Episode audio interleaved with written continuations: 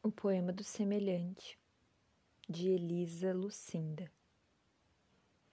O Deus da parecença, o que nos costura em igualdade, o que nos papel carboniza em sentimento, o que nos pluraliza, o que nos banaliza por dentro e por baixo, foi este Deus que me deu destino aos meus versos foi ele quem arrancou deles a roupa de indivíduo e deu-lhes outra de indivíduo ainda maior, embora mais justa.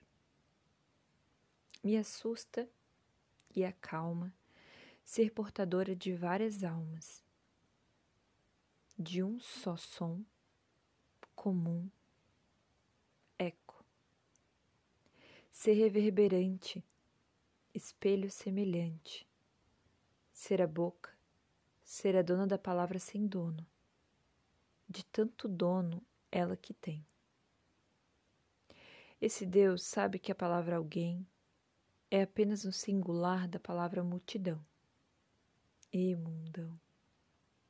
Todo mundo beija, todo mundo deseja, todo mundo almeja, todo mundo chora, alguns por dentro outros por fora. Alguém sempre chega, alguém sempre demora.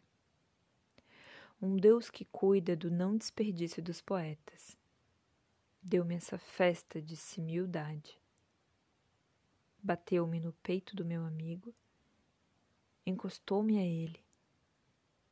Em atitude de verso, beijo e umbigos estripou de mim o exclusivo, a solidão da bravura, a solidão do medo, a solidão da usura, a solidão da coragem, a solidão da bobagem, a solidão da virtude, a solidão da viagem, a solidão do erro, a solidão do sexo, a solidão do zelo, a solidão do nexo esse Deus, soprador de karmas, deu-me me fazer, parecida, aparecida, santa, puta, criança.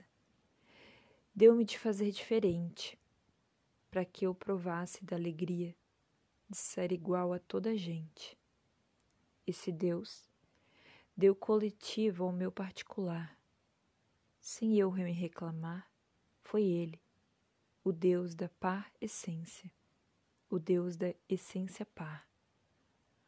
Olha, não fosse a inteligência da semelhança, seria só o meu amor, seria só a minha dor, bobinha e sem bonança, seria sozinha minha esperança.